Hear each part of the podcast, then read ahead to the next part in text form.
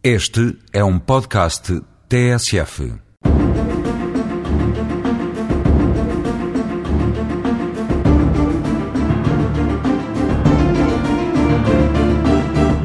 Vamos hoje falar do direito de família, que é o ramo de direito que regula, fundamentalmente, as relações familiares, tais como a matrimonial, de parentesco, de afinidade e a adoção.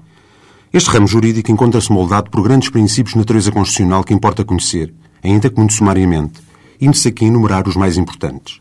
O direito à celebração do casamento, primeiro princípio a assinalar, traduz-se na garantia de que todos que queiram contrair casamento o poderão fazer em igualdade de condições e sem impedimentos que não se mostrem justificados por interesses públicos fundamentais.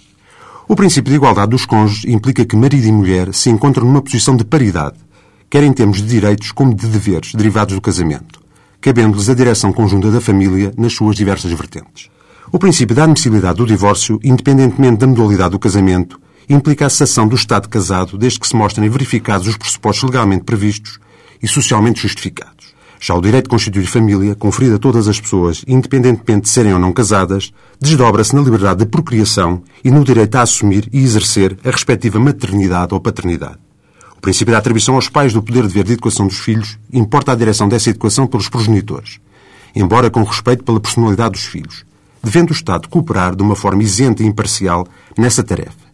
Já o princípio da inseparabilidade dos filhos e respectivos pais consiste na impossibilidade de retirar os filhos aos seus progenitores, a não ser nos casos legalmente previstos de incumprimento dos seus deveres para com eles e sempre mediante decisão judicial.